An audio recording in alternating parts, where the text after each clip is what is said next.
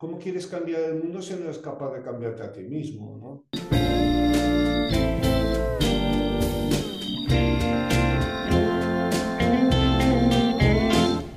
Hola, ¿cómo estáis? Soy Josefina Llargués. Bienvenidos a Mi Espacio de Salud, un podcast dedicado al bienestar. En el que cada tarde de domingo abordaremos temas relacionados con nuestra salud física y emocional, con una vida más tranquila y sostenible, con la ecología y el medio ambiente. Un espacio en el que tampoco faltarán entrevistas a personas que tienen mucho que decir y que aportar en estos ámbitos. Espero que lo disfrutéis. Hola, ¿qué tal? ¿Cómo estáis? ¿Qué tal, Pedro? ¿Cómo estás? Gracias, muy bien. Hoy vamos a entrevistar a Pedro Burruezo. Pedro es em, periodista, músico, un reconocido activista medioambiental. Además es cofundador y coordinador de la publicación en castellano de The Ecologist, una revista que defiende la ecología profunda, la holística y espiritual. Y entre otros temas promociona la agricultura ecológica, la salud natural y las energías renovables. En su faceta de músico, actualmente está al frente de Nur Camerata, una propuesta muy interesante de la que hablaremos hacia el final de la entrevista, ah, en sintonía con su forma de, hacer y pensar, a mi entender, de la, de la que después, como os he dicho, hablaremos un poquito más profundamente. Pedro, la verdad es que me hace especial ilusión entrevistarte porque en nuestra casa la música y la ecología también han convivido siempre en una, en una relación muy estrecha y bueno, en esto coincidimos, ¿no? Y... Bueno, y, realmente es el caso de muchas personas que, que conozco en el mundo de, de la ecología eh, muchas veces la, ecología ha, llegado, ha llevado a muchas personas a la música y, la música ha llevado a muchas personas a la ecología. Claro, es que son dos cosas que en el fondo, aunque parezcan muy distanciadas, yo creo que, que, se complementan. Depende de la música que uno hace, como en tu caso es una música comprometida, y depende también de la vida que uno tiene, ¿no? Em, en primer lugar, yo quería mm, que nos comentases un poquito Em, porque todos hablamos de ecología y todo el mundo lo relaciona pues, con menos pesticidas, con menos agroquímicos en general, pero la ecología profunda, la filosofía que encierra la ecología profunda, creo que va mucho más allá de esto, ¿no? Em, ¿Nos podrías comentar así brevemente para, para situar el tema? Sí, yo preferiría casi hablar de ecología espiritual, ¿no? Eh, ahora mismo mm, yo diría que básicamente hay dos tipos de, ecología, digamos, e, en el mundo. Por un lado, una ecología que parte de las mismas ideas materialistas con las que quiere, digamos, cambiar el sistema, y luego una ecología profunda, espiritual, llámale como quieras, que es una eh, Mm, forma de ver el mundo que no tiene nada que ver con la cosmovisión del mundo occidental actual, ¿no? que es, una, es la visión del mundo como una teofanía, como la presencia de lo divino en todo. ¿no? Entonces, em, son dos formas que tienen, son dos formas de ver el asunto que tienen algunas cosas en común, pero que realmente tienen un fondo realmente distinto.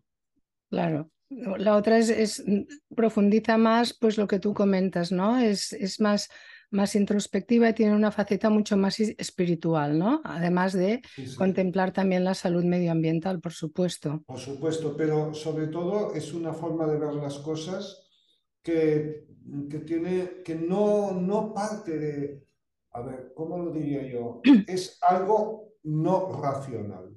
Es una forma de ver el mundo y la naturaleza, el cosmos entero, lo que vemos y lo que no vemos, eh, de una forma no racional. La, ecología convencional es racional y aporta un montón de datos para mm, lo que tenemos que hacer para reintegrarnos en la naturaleza y todo esto, pero al fin y al cabo mm, no ha conseguido nada todavía. mm, eh, porque realmente, como mínimo, desde un punto de vista eh, ambiental, el mundo ha ido a peor en los, en las últimas tres décadas. ¿no? Entonces, em, lo que hace falta es una revolución espiritual muy grande, que, que sea capaz de, em, de, que el hombre vuelva a, tener esta, esta concepción mm, de, de, del universo como algo sagrado, como algo divino. Claro, esto implicaría de alguna forma volver a la naturaleza siempre que podamos, ¿no? No todo el mundo puede vivir fuera de la, de la ciudad, apostar por una vida más sencilla, es decir, hay que tomar eh, más conciencia de todos nuestros actos cotidianos, ¿no? Se traduciría más o menos en algo parecido. esto por supuesto, pero en realidad no depende de si vives en el pueblo o vives en la naturaleza o vives en, en la ciudad. O sea, es algo muy íntimo, ¿no? Porque... Eh, Mm, bueno, eh, a ver, son, son, son, terrenos movedizos y es complicado expresarse y, ser muy, muy exacto, ¿no? Eh, pero lo que sí que quiere decir es que mm, puedes estar viviendo en una ciudad y tener una, una visión del mundo como algo como algo divino, como algo sagrado, como un tesoro espiritual, y puedes estar viviendo en el campo y ver el mundo como algo completamente materialista que hay que, digamos, que hay que mm, dominar, ¿no? Entonces, eh, yo no diría que depende del sitio en el, en el, que vives o, o de, sí que depende de alguna manera de, de, cuáles son tus actos, pero sobre todo de cuál es tu forma de sentir todo esto, ¿no? Esto sería lo primero y luego vendrían los actos, pero primero es como mm, la forma en que tú ves el mundo, cómo lo ves, como un niño o como lo ves como, como, un, como un manager encorbatado de cualquier empresa, ¿no? ¿Cómo lo ves? ¿Como un poeta, como un místico o como, incluso como, por ejemplo, pues yo que sé, muchos ecologistas ven, voy a poner un ejemplo que, que es... Eh, que es muy delicado, yo lo sé, pero es que a mí me da igual, porque yo no vivo de esto, entonces lo que piensa la gente me da igual. Muy bien. El tema del aborto, por ejemplo, ¿no? El tema del aborto, mm, eh, hay, hay muchísimos ecologistas que están a favor del aborto. Mm, y de una forma muy, muy beligerante, ¿no? Entonces, bueno, si estamos defendiendo las ballenas, ¿no? Y, estamos defendiendo eh, los animales y, las, las, selvas y lo que sea, y estamos en contra de nuestros propios... Eh, es que es una locura. Pero es que eso es algo muy prototípico del mundo moderno. ¿no? El mundo moderno es algo que eh, es una anomalía en el cosmos. Sí, en eso estoy de acuerdo. Es algo completamente anómalo en todo el universo. ¿no? O sea, las sociedades tradicionales pues podían, tener, podían no ser perfectas, ¿no? Pero por lo menos mm, eh, habían ciertas cosas con las que más o menos cumplían, ¿no? Pero en la sociedad, en la sociedad moderna se ha alejado tanto del camino, del Tao, del Dron, del, del Din, llámale como quieras, se ha alejado tanto que lo más, mm, lo más nocivo pasa por ser algo bueno y lo más bueno pasa por ser algo nocivo, ¿no? Entonces, esto anuncia, cuando hemos llegado aquí, esto anuncia que un gran fin de ciclo y un gran colapso se acerca. Sí, esto es lo que... Nunca, nunca desde un punto de vista de, de, las diferentes tradiciones espirituales y del sentido común, nunca habíamos llegado tan lejos. Eso es verdad. Bueno, y lo, y lo que nos espera, ¿no? Como tú dices, se acerca algo importante, no sé qué será, si para bien o para mal, yo creo que... Pero lo que está claro es que, ah, tanta tecnología, estamos inmersos en una tecnología absoluta y ahora solo nos falta la inteligencia artificial y parece que esto va a salvar el mundo. Yo creo que, que, la tecnología precisamente no es lo que necesitamos en este momento. Ya tenemos mucha tecnología ¿no? en nuestras vidas como para añadirle más que nos aleja todavía más de todo esto que tú comentabas. Sí, bueno, una de las cosas que, más mm, me sorprende en general de la modernidad, ¿no? Es mm, del autoengaño tecnológico, ¿no? O sea, cuando en realidad mm, nosotros ya hemos, ya vislumbramos hace mucho tiempo que no hay soluciones tecnológicas a los problemas a los que nos enfrentamos. No las hay. O sea, por ejemplo, el cambio climático no tiene ninguna solución eh, tecnológica. Cuando, por ejemplo, desaparece una especie, ¿no? Y, el, ritmo actual es mil veces superior al, ritmo de la naturaleza en cuanto a otras, eh, a otras eras de extinción que se han dado en, el planeta, ¿no? Eh, cuando desaparece una, una especie, no hay ninguna máquina que pueda volver a, resucitarla, ¿no? no. cuando desaparece, por ejemplo, una lengua, ¿no? O una etnia humana, no hay... En fin, que realmente nos, nos enfrentamos a unos problemas gravísimos. Tú, tú has dicho antes, no, no sé lo que va a pasar, pero eh, las tradiciones espirituales han prometido una edad de oro pero después de una edad de gran destrucción. Y, es, y ahora mismo estamos en el principio de, de esa gran destrucción. No estamos al final, estamos solo en el principio.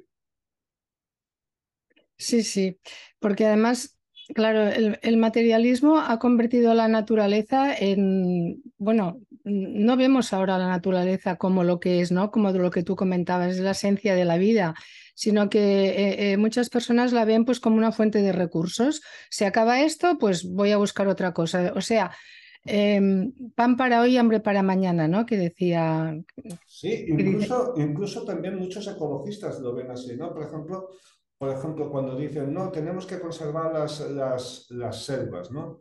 Pues claro, tenemos que conservar las selvas porque eh, regulan los recursos hídricos, porque Mm, eh, fomentan la biodiversidad, porque son, eh, mm, porque mm, eh, regulan el clima, en fin, todo esto está muy bien, pero la, verdadera razón por las que tenemos que conservarlas es porque son la creación de lo divino.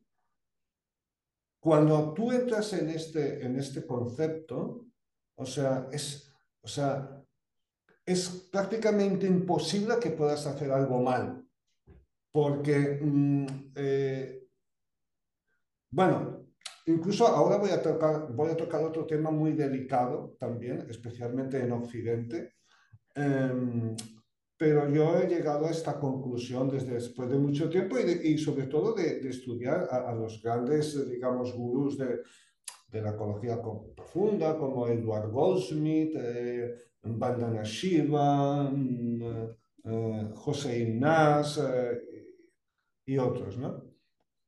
En, mi opinión, solo es mi opinión, ya lo sé, pero bueno, también es la opinión de, de algunos de ellos, ¿no? O sea, solo una sociedad que tenga tabúes, mm, digamos, que sea capaz de detener la destrucción, puede detener la destrucción. Porque es imposible que el capitalismo y que el sistema mm, económico, ecológico, financiero actual vaya a parar la máquina cuando ha sido ese sistema el que nos ha traído aquí, ¿no? Es como si, es como si, como si dijéramos, bueno, eh, vamos a poner a un, a un pederasta al, mando de una, de una guardería porque es que hay que ser muy ingenuo, ¿no? O sea, pues sí. Mm, es que... Lo que hacen es entretenernos, ¿no? Para que, para que creamos, bueno, que se están haciendo cosas cuando en realidad tienes tu razón, no se está haciendo nada, porque si no se acabaría con el capitalismo, si se hiciera lo que se tiene que hacer.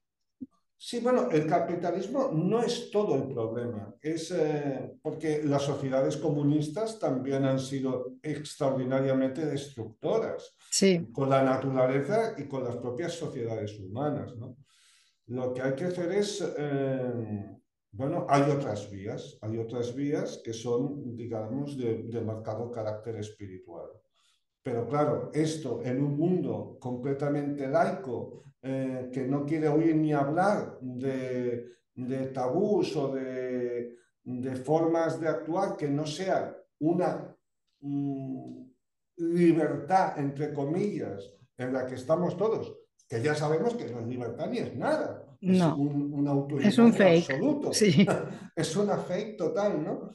Mm, pero, claro, nadie quiere oír ni hablar de esto, pero esto es lo único que puede digamos, detener el, el. Pero bueno, posiblemente mmm, esté en, en, el plan divino también de que esto ya no lo tenga nadie. O sea, pero lo que sí que es cierto es que de alguna manera, mmm, pues, eh, si, si, el tren ya va a 400 de, por hora y se va a estallar, lo que tú puedes hacer es saltar o sea, saltar del tren o, o no subirte, o, o sea, mmm, o sea, que pase lo que tenga que pasar, pero no con nuestra complicidad, ¿no? Exacto, y el hecho de no estar, sí, sí, el hecho de no estar subido en este tren que tú comentabas, no implica que tú vivas de espaldas al progreso, porque tú tienes una vida normal, tienes que pagar facturas, tienes que trabajar, tienes que hacer muchas cosas, ¿no? Pero sí que puedes tener una vida, aunque no, no seas creyente, eh, eh, una espiritualidad personal. Eh, no hace falta que sea de una religión. O sea, esa espiritualidad la podemos tener todos desde mi punto de vista. Bueno, la espiritualidad eh, está en todos los seres humanos, Exacto. es inmanente a, a, a, todos ellos. Lo que pasa es que yo creo que hace, hace falta un poquito más, porque sí. eh, ahora mismo eh, el hecho de que o sea, ahora mismo, o sea, el pro, vamos a decirlo de otra manera, el problema es tan grave. El asunto al que nos enfrentamos es tan extraordinariamente grande que, que yo no creo que con buenas intenciones mmm, se pueda solucionar. Y de hecho, mmm, mira, eh, Josefina, mmm, no solamente es un tema eh, ambiental. O sea, mira la sociedad. O sea, no, no, es un tema mucho más, claro, es mucho o sea, más amplio. El grado de depresiones que hay, ¿no? Eh, mmm, prácticamente todo el mundo adicto a algo, si no a las drogas, a la tecnología, al juego, a la prostitución, al porno, eh, la cantidad de suicidios que hay, ¿no? Eh, bueno, o sea, la, todas las familias desestructuradas, rotas y, y, y rotas de, de, una forma mmm, doliente, ¿no? O sea, eh, en los trabajos, en las familias, en, en, todas lados. O sea, es que es el desastre, o sea, es el sí. desastre absoluto. En, o sea, mmm, ¿dónde está ¿no? El, lo que prometían los hippies? Eh, amor, todo este color y tal no ha, sido, no, no ha sido así, o sea, ha, ha, sido todo lo contrario. Entonces, no creo que con declaraciones de buenas intenciones, de hecho, mmm, mi, mi, la gente que conozco que tiene más desastre vital son, son, los que más hablan de amor y de buenas vibraciones y tal, utilizando un, un lenguaje de New Age, ¿no? Pero que en el fondo es todo un, es todo un desastre, ¿no? O sea, la parte ambiental solo es un reflejo de, del grado de destrucción que tiene nuestra propia sociedad, ¿no? Si las familias están todas destruidas, si, prácticamente... Es cierto, necesitamos un, un reset, ¿no? Un, volver a empezar y, cuestionarnos pero, y... Pero un hacer... reset, un reset mmm, intenso. Intenso. No de que, bueno, vamos a tal mmm, para que todo siga igual. O sea... Claro, lo que pasa es que hay cosas que, que no están en nuestra mano del ciudadano de la calle normal y corriente, pero sí que, que, podemos trabajar desde nuestra parcela individual, que yo creo que si cada uno trabaja en su propio huerto, tiene mucho que hacer, ¿no? Eh, yo creo que habría que empezar por ahí, en mi, desde mi punto de vista. Hombre, claro, porque al fin y al cabo, o sea, tú cómo quieres, cómo quieres, cómo es, cómo quieres cambiar el mundo si no eres capaz de cambiarte a ti mismo, ¿no? Claro, eso, claro. eso está claro. El asunto es cómo te vas a cambiar a ti mismo. Si tú te haces el, el, el plan, ¿no? Es como lo que decíamos antes. Si el, el, el yonki le, le, le, le, dejas que haga su plan para la desintoxicación, es muy difícil, ¿no? Que, que él lo consiga. Claro. Tendrá que, que, que, intervenir una fuerza superior, obtener una, unas reglas estrictas, que, pero que vengan de fuera o que vengan de algún lado, pero él, él es muy difícil que lo consiga, ¿no? Y bueno, y esto además ya lo hemos vivido todos, ¿no? En nuestras familias, mm, porque tú y yo pues venimos de, de mundos rebeldes y, y, y mundos eh, mm, que, que, han sido, digamos, pues alternativos y tal, y, y, ya hemos visto lo que ha pasado con mucha gente, pues que, pues que se han quedado en el camino, ¿no? Exacto. Eh, pero, digamos, eso es paralelo a lo que está ocurriendo con el medio ambiente. O sea, hace falta una, una, algo muy gordo para, para detener eso. Entonces, bueno, si no, si, si, si a nivel global es imposible, pero sí que nosotros tenemos, digamos, una, una conciencia que hay que llevar a cabo. Pero, claro, no con encendiendo un incienso y ya está. O sea, no, evidentemente que, no. Que, Oyendo a comprar con una bolsa de tela tampoco, hay que hacer muchas cosas más, ¿no? Hay que tomar medidas urgentes, grandes y tal, y claro, y también empezar por nuestra familia, ¿no? Otro asunto delicado, ¿no? Que ahora se ha visto muy bien con el tema del COVID, ¿no? Claro, estamos mmm, pensando en, en salvar a, los orangutanes, ¿no? Vale, fantástico, ¿no? Muy bien, ¿vale? Pero nuestras madres las tenemos en las residencias, ¿no? Entonces, eh, queremos a salvar a, a, los orangutanes y sacarlos de las jaulas de los dos, que me parece correcto, y metemos a nuestros abuelos en las jaulas de las residencias.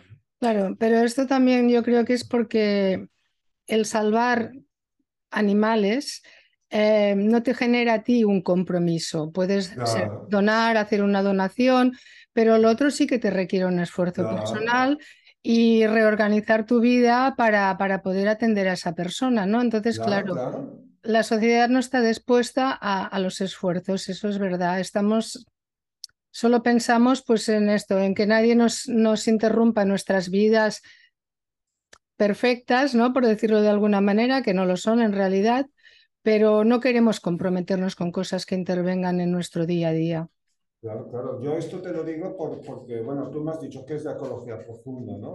Bueno, la ecología profunda, vale, pues es comer mm, galletas ecológicas o lo que sea, y lechugas o algas, ¿no?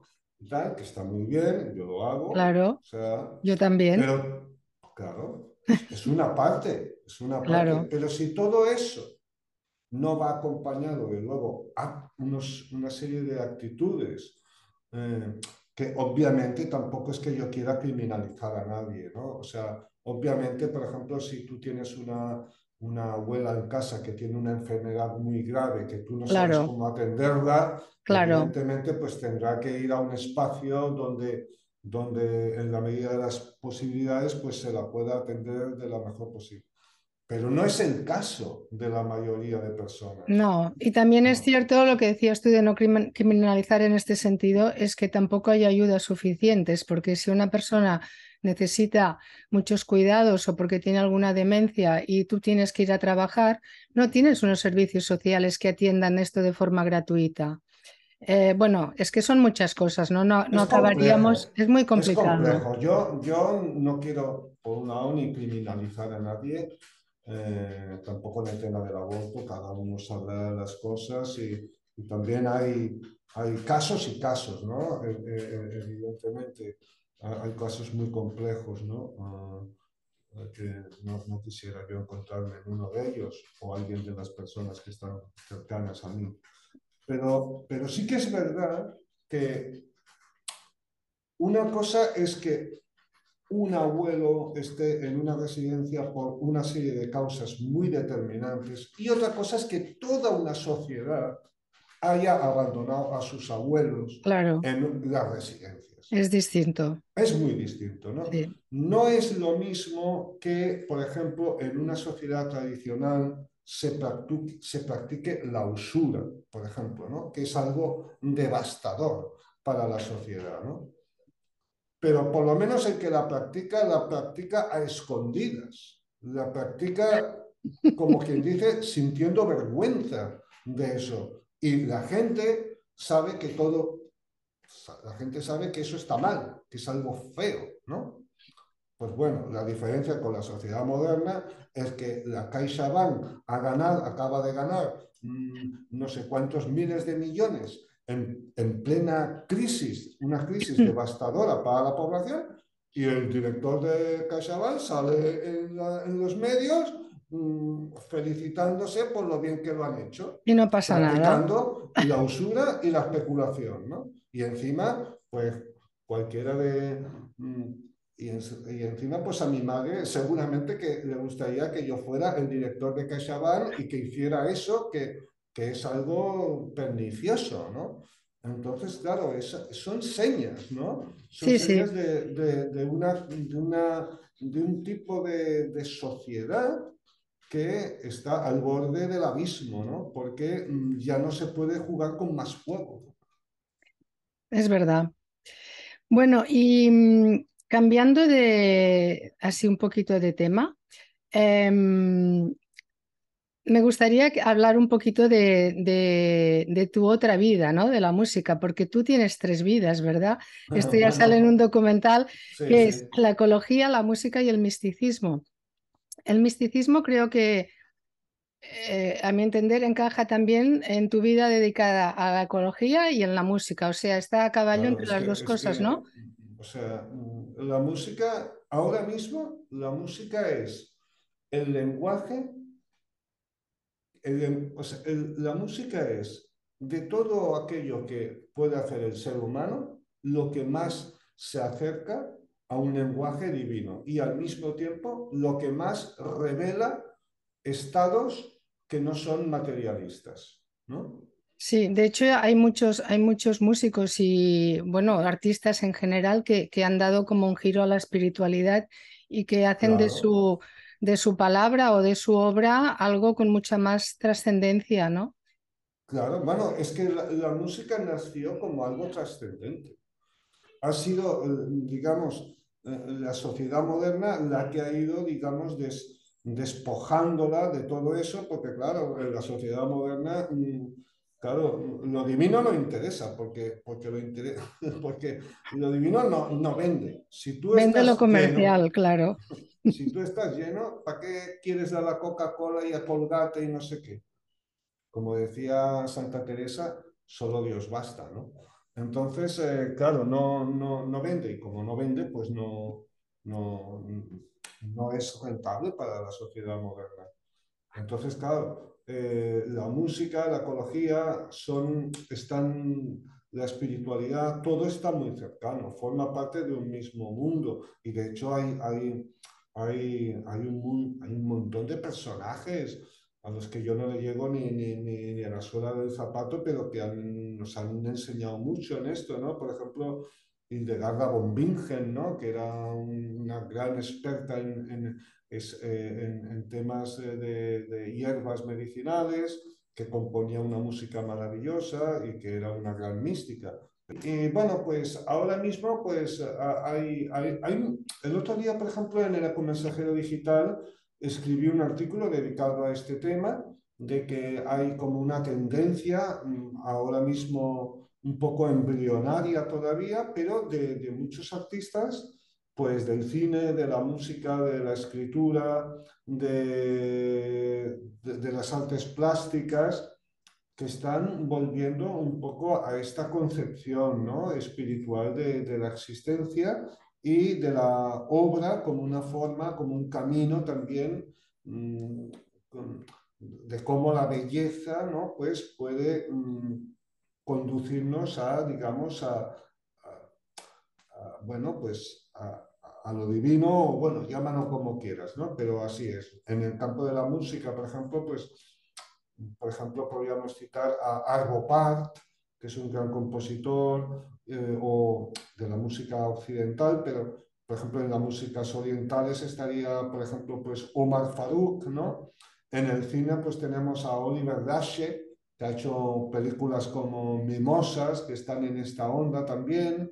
Um, bueno, hay, hay, hay, um, hay muchos. Eh, Paul Kingsnorth, que ha escrito una novela, una trilogía que se llama Alexandria, que propone un tipo de vida en las antípodas de la sociedad moderna, una vida completamente religiosa a rajatabla para salir eh, bueno, él, él, pinta un, un futuro de, de, de, de, gentes que han vuelto a, a una vida completamente tradicional.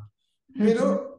Después, de, después del desastre ecológico, evidentemente, pero que ellos mismos han puesto, digamos, límites tanto a la actividad empresarial como a la actividad eh, científica, ¿sabes? Porque Hoy en día, mm, este es uno, otro de los grandes temas de la ecología profunda. La ciencia y la tecnología no son neutrales. Están al servicio de ejércitos, de empresas y de estados. Entonces, claro, mm, ¿cómo la ciencia va a hacer algo a, a, por la humanidad si está al servicio de, de los ejércitos? Porque no, Es que es evidentemente, evidentemente. Y, y, y, claro, y nuestros científicos, pues gente a sueldo de, de, de empresas privadas, un desastre. Claro que también los hay independientes, por supuesto. Evidentemente. Pero son una minoría y no pintan nada. Claro, no tiene el peso suficiente para hacer un cambio, ¿no? Claro. Y con relación a tu trayectoria musical, que también ha ido evolucionando a lo largo de los años, Ahora estás en un momento de, de, fusión de distintas culturas y esto queda muy, muy patente en tu último trabajo inspirado en, en Alándulos y basado en tu disco La Reina de Siurana. Es así, ¿no? Eh, sí, bueno, es que nosotros eh, vivimos en esta sociedad, o sea, hemos nacido en ella y con, con sus problemas y sus virtudes, ¿no? Pero eh, hemos, nos hemos atrevido a mirar más allá, ¿no? de, de, la cosmovisión que nos, nos, daba esta sociedad. ¿no? Entonces he descubierto que hay otros mundos, ¿no? Hay otros mundos que ven las cosas de forma diferente. Y un mundo que mmm, veía la, las cosas de una forma diferente era al Andalus, ¿no? Que nosotros fuimos al Andalus. No, no es algo que importado, no es algo que... Entonces, eh, eh, estudiando al Andalus, he descubierto muchísimas cosas que, mm, de las que hay mucho que aprender. No solo místicos como, como la sabia Shams de Córdoba o como Ibn Arabi de Murcia, ¿no? sino muchísimas otras cosas que he visto que, mm, que nos han estado engañando durante mucho tiempo. ¿no? Sí, es que abrirte a otras culturas te da una visión muy diferente del mundo. No quiere decir que sea mejor ni peor, pero sí te permite tener una visión mucho más amplia y tener una opinión un poco más consolidada ¿no? de lo que estás diciendo y haciendo. Bueno, pero es que además es que esa otra cultura, ¿no? Eh, que en teoría, o sea, cuando, mira, eh, esto se ve muy claro, ¿no? Cuando nosotros decimos, ¿quiénes son nuestros poetas, ¿no? Pues, por ejemplo, si hablamos del Estado español, pues decimos pues Federico García Lorca, Alberti, en fin, quien sea, ¿no? Santa Teresa, lo que sea. Pero Ibn Arabi, ¿qué pasa con él? Y Al-Mutami, ¿qué pasa? Y Zainab um, Ishak de Valencia, ¿qué pasa? O sea, ¿por qué no? ¿Por qué no los incluimos con, lo nuestro? ¿no? Pero es que además no eran árabes, no eran de otra cultura, eran nuestros, o sea, eran de aquí, gente de aquí, visigodos o llámalo como quieras. Mm, entonces, ¿por qué no los incluimos? Porque nosotros vivimos en una etnovisión del mundo, o sea, una visión que rechaza todo aquello que no se ciñe a unas ideas muy concretas. ¿no? Sí, sí. Entonces eh, se rechaza hasta el punto de que mm, ¿tú, ¿tú, te imaginas, por ejemplo, que en Egipto dijeran que, que el, Egipto de los faraones no ha existido nunca? Pues eso es lo que hemos hecho nosotros. Claro, y, y hay una cosa graciosa que ocurre, es que tanto el nacionalismo español como el, como el nacionalismo catalán coinciden perfectamente en el tema andalusí. O sea, los dos lo han borrado del mapa. Por ejemplo, hay un poeta magnífico en, en Tortosa que se llama Abu Bakr de Tortosa, que escribió un libro que se llamaba um, Kitab, el Kitab al-Muluk, que se adelantó tres siglos a la figura de Maquiavelo, ¿no? Pues no existe. No lo conocen ni en Tortosa. Yo lo conocí en Egipto, en el Cairo. Madre mía. bueno, pero esto es solo un pequeño ejemplo, ¿no? O sea, mm, y al andaluz fueron 400 años en Cataluña. Sí. Entonces, bueno, mm, es que esa visión del mundo eh, que es materialista, que es etnocéntrica, no solamente es una cosmovisión sino que borra todo lo demás. Sí, claro. Esto no. Y si no es con las ideas, no te preocupes que lo harán con la fuerza. O sea, mm, bueno, por ejemplo, Estados Unidos, pues es un ejemplo clarísimo, ¿no? O sea, a los pobladores que estaban ahí en Estados Unidos se los sacaron, vamos, y además los pintaron siempre como salvajes, caníbales, gente que tenía en fin, o sea, es que no se puede ser mm, más ruin. Más ruin, ¿no? Sí, Pero claro, es que nosotros hemos hecho lo mismo, no solamente, no solamente en América Latina y tal, sino con, con lo nuestro propio, ¿no? Con una civilización que trajo la agricultura, que trajo la limpieza, que trajo muchísimas cosas, que trajo la arquitectura, que trajo prácticamente lo trajo todo, la medicina y tal. Pues, pues los hemos borrado del mapa. No, ya no. Ya no...